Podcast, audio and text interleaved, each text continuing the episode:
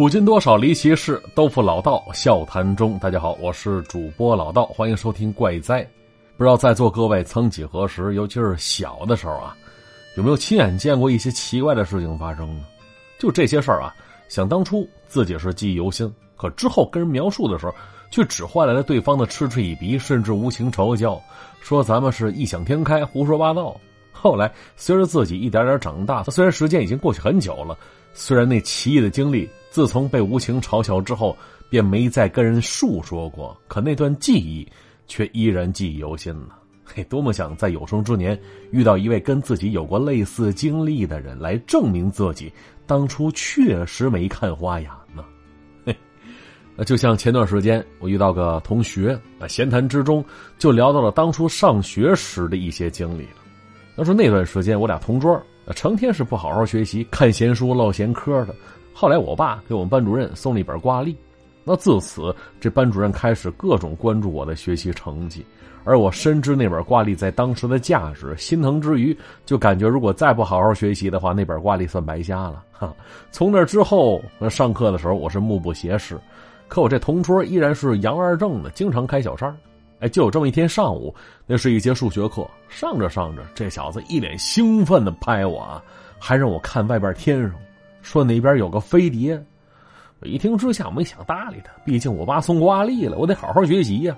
而这小子又拍了两下，便失望的说了声：“哎呀，飞碟飞走了。”他就这么件事儿，直到前段时间我俩再次相遇，闲谈之中回忆起来，他依然坚称说那次真的见着飞碟了。哎只可惜当时没手机，那要不然拍下来那可就是重大科学发现呢。就那天我俩聊了好一会儿。又聊了些别的，感觉这家伙挺正常的呀，所以啊，就飞碟那件事儿好像是认真的。哎，不知道大家伙有没有遇到过类似的事儿？只有你见着了，可说给别人听，却只换来嘲笑的事情了。挺可惜的，我没遇到过啊，倒是听过不少类似的故事。比方说下面这件事儿，确实挺离奇的。谁呢？老钱，老钱这人吧。咱单说长相，岁数不大的时候就是人长得老相。想当初刚上高中，哎呦，一脑门子抬头纹，呃，朋友同学都调侃他说：“大夏天的，这蚊子落你脑门上，你都不用轰走，呵呵一笑就被你急死了。”哈，但咱得说，像他这种老相之人，模样看着成熟，他有个特点什么呢？就面容不随着他年龄增长而发生太大变化。所以这老钱甭管是二十多岁，还是三十好几，又或者如今四十来岁，他都是那副模样啊，都是原先那个老钱，从来没被人叫过小钱啊。就这么一脸老气横秋的模样，说起话来，却给人一种很踏实的感觉呀。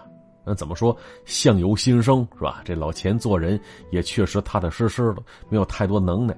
从进入社会那天开始，他呢就一直跑工地。起先跟着师傅在工地打杂，干点手下活比方说在施工现场指挥指挥车辆通行。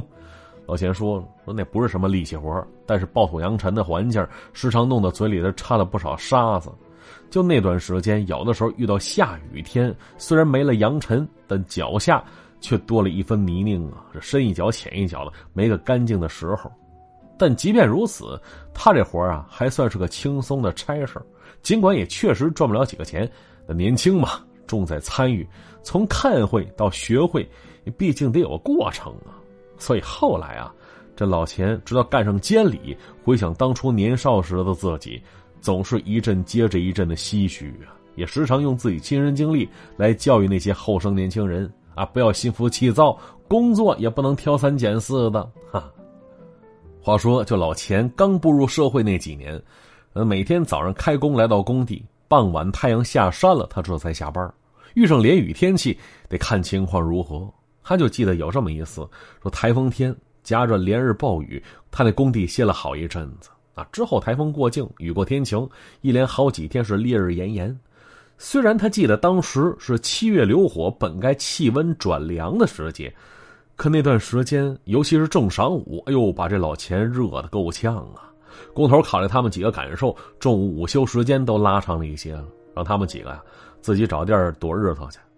于是老钱那段时间，总喜欢端着饭菜跑去工地马路对过那个公园树荫底下去吃午餐去。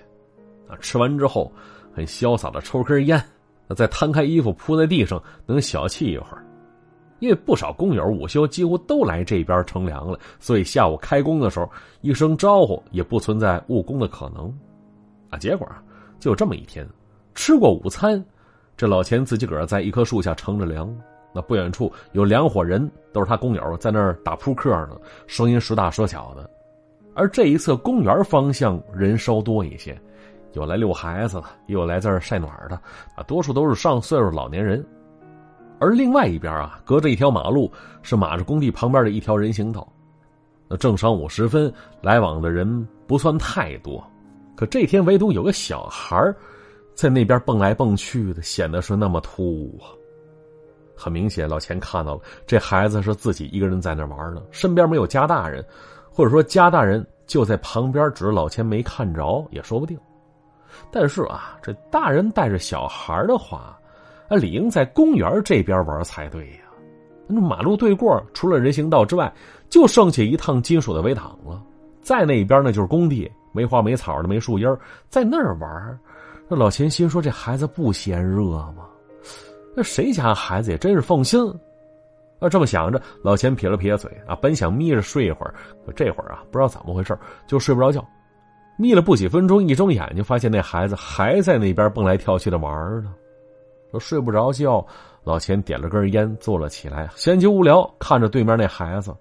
要说起初，这老钱还以为那孩子在玩跳房子呢，可看着看着啊，这老钱意识到不对，因为这孩子总跟着过往行人是蹦来蹦去的，每次落脚都在行人的影子上，所以能看出来这倒霉孩子在那玩踩影子呢。哎，就这么个无聊游戏，估计在座各位小时候都玩过吧？回想当初自己。老钱心说：“都嫌这游戏没意思啊！可相比之下，眼前这孩子玩的是不亦乐乎啊！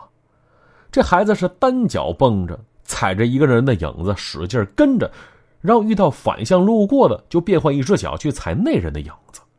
而玩的时候，老钱能看着这孩子虽然嘴上笑嘻嘻的，但全身上下却很用力，就好像使了劲要将脚下的影子死死踩在地上似的。”还就这么的，这孩子从一边蹦到另一边，不一会儿又从那边蹦了回来。老钱心说：“这当初自己小时候也是这么精力旺盛吗？怎么跟个缺心眼似的？也不知道累得慌。”于是就这样，老钱一边抽着烟，一边看着这孩子。可是看着看着呀，老钱发现这孩子有点不对劲儿啊。咱先说，就此时正值中午午休时分，啊，理应太阳在头顶上照下来，自己那影子。不至于拉的那么长啊！啊，尽管此时已经是秋天了，可中午那会儿的影子啊，啊，不清楚大家有没有注意过，拉不出一人多长。要想踩着别人影子，你非得撞人身上不可呀！啊，所以呢，这也引出第二个不太对劲的地方了。要说一开始，这老钱还担心那倒霉孩子在那玩踩影子，不得撞着人呢？来来往往都是些陌生人，他在人身后蹦来跳去了，多讨厌呢！可看来看去，这老钱却发现那些行人脸上没有一丝一毫的厌恶表情，哎，甚至都没斜眼看他一眼。没错，那些行人没有半点好奇神色，就好像完全没看到这小孩似的，不看一下，不扫一眼，是继续赶着自己的路。哦，当然还有一点啊，刚才说了，啊，虽然也是秋天了，但这会儿中午还是挺热。可这孩子那叫什么打扮呢？是一身长衣长裤，衣服是那种黑色小长褂子，裤子呢看似是麻布黑裤啊，穿着一双黑色鞋，就这么一身由上到下的黑色，不停在那蹦跶着。这孩子看上去没出一点汗，完全没有一丝疲惫的感觉。而老钱见此，已经没有刚才轻松的模样了，掐灭了烟头，继续观察着这孩子。就这么着，又过了十来分钟。啊！只见这孩子单腿跟着一人的影子，同时把他那小脸转向了擦肩而过的另外一个人了。结果就在这时，这孩子突然乐了一下，啊，接着使劲一蹦，这回竟然是双脚落地儿，死死踩向了那人影子了。就这么一下，老钱突然看到，就被踩着影子那位啊，依然继续往前走着呢，可身后他的影子。却被小孩踩在了地上，没再跟着那人往前走去。那见此，老钱以为自己看花眼了呢，揉揉眼睛，站起身，使劲又看了看。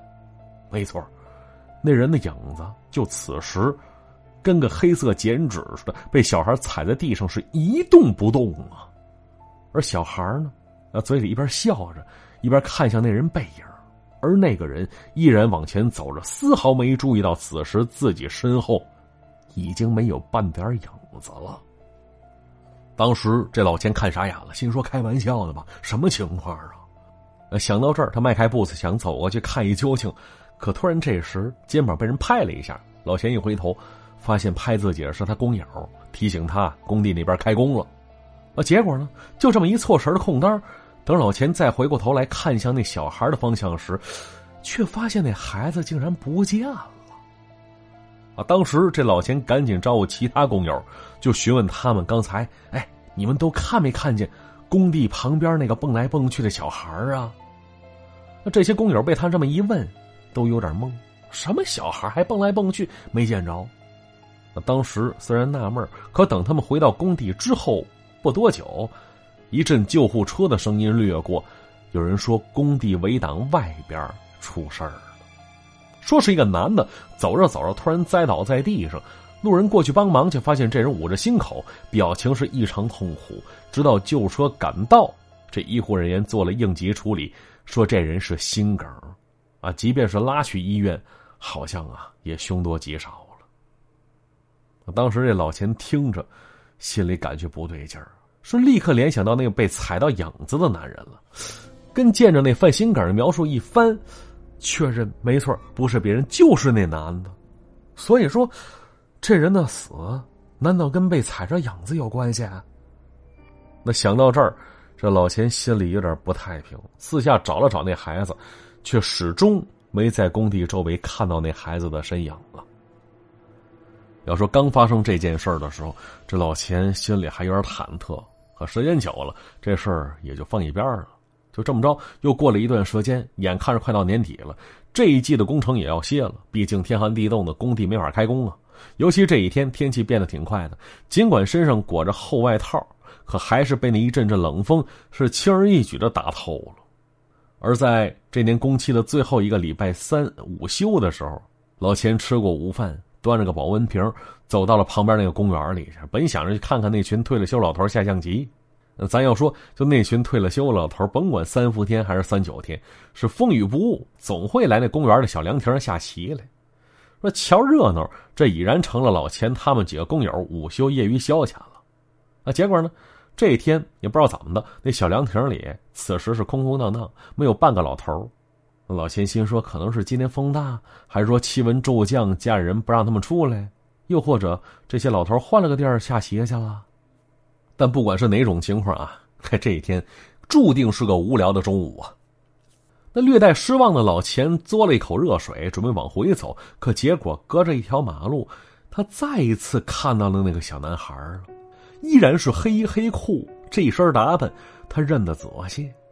但换了个季节，第一次看到他的时候，那可是初秋时节，就此时已经是初冬时分了，再穿着这身打扮，显得有点单薄啊。可看上去，这孩子在那玩的一点不觉得冷啊，跟上次一样，他是跟着路过的行人在那玩踩影子呢。啊，因为有了之前那件事儿，老钱见此没敢上前啊，生怕沾人晦气。我看着看着呀，他发现这孩子不像是普通人家的小孩而再确切点说，这孩子看上去不像是个正常小孩啊。因为此刻头顶的阳光，甭管从哪个方向照下来，这孩子周围却完全没有他自己的影子呢。那见此，老钱当时想找个同伴一起上前看一看，也算是给自己壮胆儿了。可这会儿周围除了他，就再没别人了。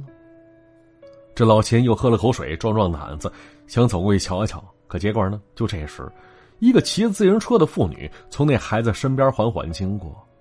而那孩子突然转脸看了一眼，接着是猛地一蹦，双脚落地同时将那个妇女的影子是死死踩在了地上了。就这一刻，老钱清楚的看见，连同那女人骑的自行车的影子也都被死死定在了原地了。之后，那小孩面带笑容的看着那女人远去的背影，而接着，这女人往前又骑了一段距离，突然之间，哎，就像是失去平衡了一样，一下子栽倒在了机动车道的中间了。那与此同时，一阵刺耳的刹车声响起，再要说那迎面而来那辆大车，却止不住的冲着那倒地的女人就碾过去了。就这一幕，老钱都看傻眼了。前后不过一分钟时间，那女人看样子已经活不成了。而就在那边传来阵阵喧闹的声音同时，这老钱猛然回过神来，看向了原先那边，可此时那小孩儿。却再一次消失不见了。那毕竟这次距离事故发生如此之近，而且又亲眼目睹了这诡异的场景，老钱由此是落下了心病了，啊，算是在他心里造成不小的创伤了。那之后几年时间，他依然会反复梦到当初发生的事尤其那个小孩的模样跟笑容啊，总能吓得从梦中惊醒过来。那咱要说，这人排遣心中压力最好的方法，那就是把心事说出来，说与人听。可就这件事儿，甭管老钱跟谁说，换来的只是对方咧嘴一笑，完全不相信他所说之事。于是后来，他便没再跟人提起这些。说给我听，也正如咱们节目开头那会儿说的，不知道在座各位有没有小时候目睹过我遭遇过奇怪经历的人呢？这老钱算是抛砖引玉。想找一找类似经历的朋友，但话说回来，老钱私底也琢磨过，说那小孩那会不会类似死神一样的存在呀？并非在那害人呢，只在那收那些人的阳寿魂魄呢吧？啊，当然说到这儿，这事儿啊就告一段落了。但说实话，咱单说影子这玩意儿，对我们来说既陌生又熟悉。熟悉是因为有光的地方一定有阴影。而陌生是因为我想问在座各位，有谁闲着没事啊，时常盯着自己影子瞧的吗？嘿，非但不会，有的时候余光扫见还会被吓一跳，以为家里闯进来人了呢。啊，其实就被影子吓着了，是吧？而我相信有不少人对影子是心生恐惧，其实归根到底，呃，算是害怕黑暗的一种表现吧。那咱们今天故事里既然提到影子了，再加上咱们节目好长时间都没讲过那个 SCP 了，是吧？里边那些有意思的玩意儿，好长时间没登上咱节目了，好吧？那今天啊，咱们故事最后加个小彩蛋，就聊一聊 SCP 编号零幺七。说零幺七这什么东西啊？嗨，这玩意儿有点意思啊，俗称影魔，等级是 k a d e r 就这个等级代表这玩意儿特别难以收容，或者说收容它的代价非常之高啊。而零幺七影魔看上去身高不到一米，外形跟个小孩似的。但这只是说他身高跟个小孩差不多，外貌特征上没有任何可变的人类特性，那看不见五官，看不见手指头、脚趾头，甚至连肚脐眼通通看不见啊，就是一团黑乎乎的烟雾。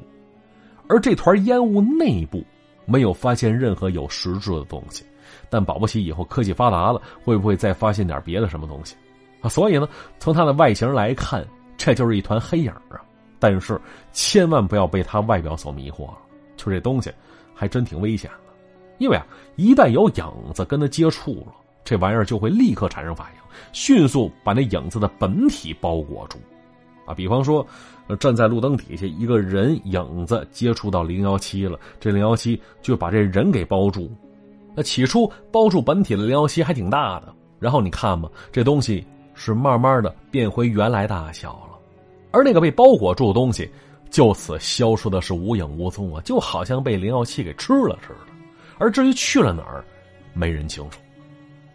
那现如今这玩意儿已经被收容了，存放在六米长、六米宽、四米高的一个房间里边。这房间中间悬浮着一个一百乘五十乘五十厘米的聚丙烯玻璃牢笼，而里边就关着这玩意儿。说聚丙烯玻璃，哎，就是有机玻璃。但就这么关着，不禁让人怀疑：这能安全吗？其实啊，依着这东西的特性，遇着影子才会有杀伤力。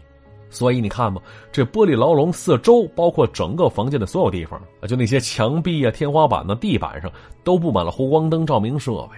而且这些照明正对着房间中间这个笼子，以确保 SCP 零幺七能时刻暴露于所有角度的光照之下，让它是无所遁形。但是啊，咱说了，这是灯泡啊，照明设备难免有个寿命极限，指不定哪个灯泡哪条线路就会发生故障，而这时一旦照明不均匀，难免会出现影子，那伴随着就会有危险出现。所以有灯泡故障，就得有人进去休息换灯泡去。那这等危险的事儿，自然由工具人去办去了，很危险啊！这也是唯一可以进入这间房间的情况。而规定要求啊，进入房间的工作人员必须时刻穿着特制的全反光制服，而且需要绝对谨慎，万不可挡在任何正常照明的灯泡前面。因为你想啊，一旦挡住了，这人会瞬间被零幺七吞掉。那由此也可想而知，当初收容这玩意儿时候得多费劲啊！而这个呀。就是 SCP 影魔，跟影子有关系的 SCP，哎，看上去跟咱们今天讲的故事还真有点类似，是吧？好了，故事先讲到这里了，接下来看一下往期的留言。这暮雪说了：“哎，一年整两年头，总算赶上等更大部队了。说好一直支持老道的，可在老道书馆第一季开始的时候，会员刚办完。”我就被在一起五年的男友劈腿了，一度非常颓废，也一度觉得有点对不起老道啊。那现如今刚刚有点好转，先把怪哉听完，再调整调整，去支持老道书馆去。老道的声音跟故事也是我精神上一股强有力的支撑啊！感谢老道，哎，客气了，妹子，在我这儿不讲究对不对得起的。其实遇到渣男不叫事儿，就算是为咱们开眼界了，以后遇到不对劲儿了，咱们绕道走就行啊。至于节目呢？其实我挺希望能在大家伙心情低落的时候听听节目，调整一下心情。然后呢，咱们还是该干嘛干嘛，毕竟日子还得正常过，不是吗？哈，这个你知道了吧？他说了要去北方出差去，我还真天真的问北京同事：“我穿秋裤顶得住吗？”被喷了。哎，我纳闷为什么要喷你呢？他是认为北京不属于北方吗？老老实实告诉你不就行了吗？其实北方这边得穿绒裤啊，秋裤真顶不住。而什么叫绒裤呢？其实就是秋裤里边有层绒毛，跟大腿摩擦摩擦，生热很暖和啊。再冷点呢，或者经常在户外的，就得穿厚绒裤了。而至于棉裤这东西，现在穿的并不多了吧？就那种里边塞棉絮那种，太过厚重，好像已经被淘汰了，没见过谁穿了。所以这个时间要来北方甚至东北的朋友，那多少得整条绒裤啊啊！当地没卖的话，可以网购看看。当然了，买之前。别忘了用省钱神器啊！这不需要我详细赘述了吧？方法特别简单，微信添加幺七三三八幺三六六四九幺七三三八幺三六六四九，添加成功就可以将你要买的东西发给他，之后按照步骤操作就可以获得打折优惠了。完成交易还能获得返利呢。这东西卖家都不变，都是你选的那个。天猫、淘宝、京东都可以使用。记住微信添加幺七三三八幺三六六四九，感谢各位支持。沉睡记忆，他说了，听老道节目小半年了，今天听着听着没播下一集，才发现自己赶上大部队了。回想刚开始听怪家的时候，往年过节过年，老道都会提一嘴，才到今年疫情到开始到复工，再到国庆节，再到双十一，总有种错觉，觉得自己是考古的。最后祝老道节目越办越火啊！谢谢你了，还真是一年又一年，每个节日都跟节点似的。看着这一年一点点过完，跟着节目同步听了，就有种大家在一起的亲密感觉。回头重听一遍呢，还有种重温过去的温馨感觉。啊，甭管是哪种感觉吧，其实都值得你我共同珍惜呀！哈，啊，珍惜同时别忘了老道书馆两季现在已经都更新完毕了，想攒着一起听的，现在可以动手了啊！方法很简单，喜马拉雅搜索“老道书馆”这四个字就行。那今天节目就到这里，我们下期再见，拜拜。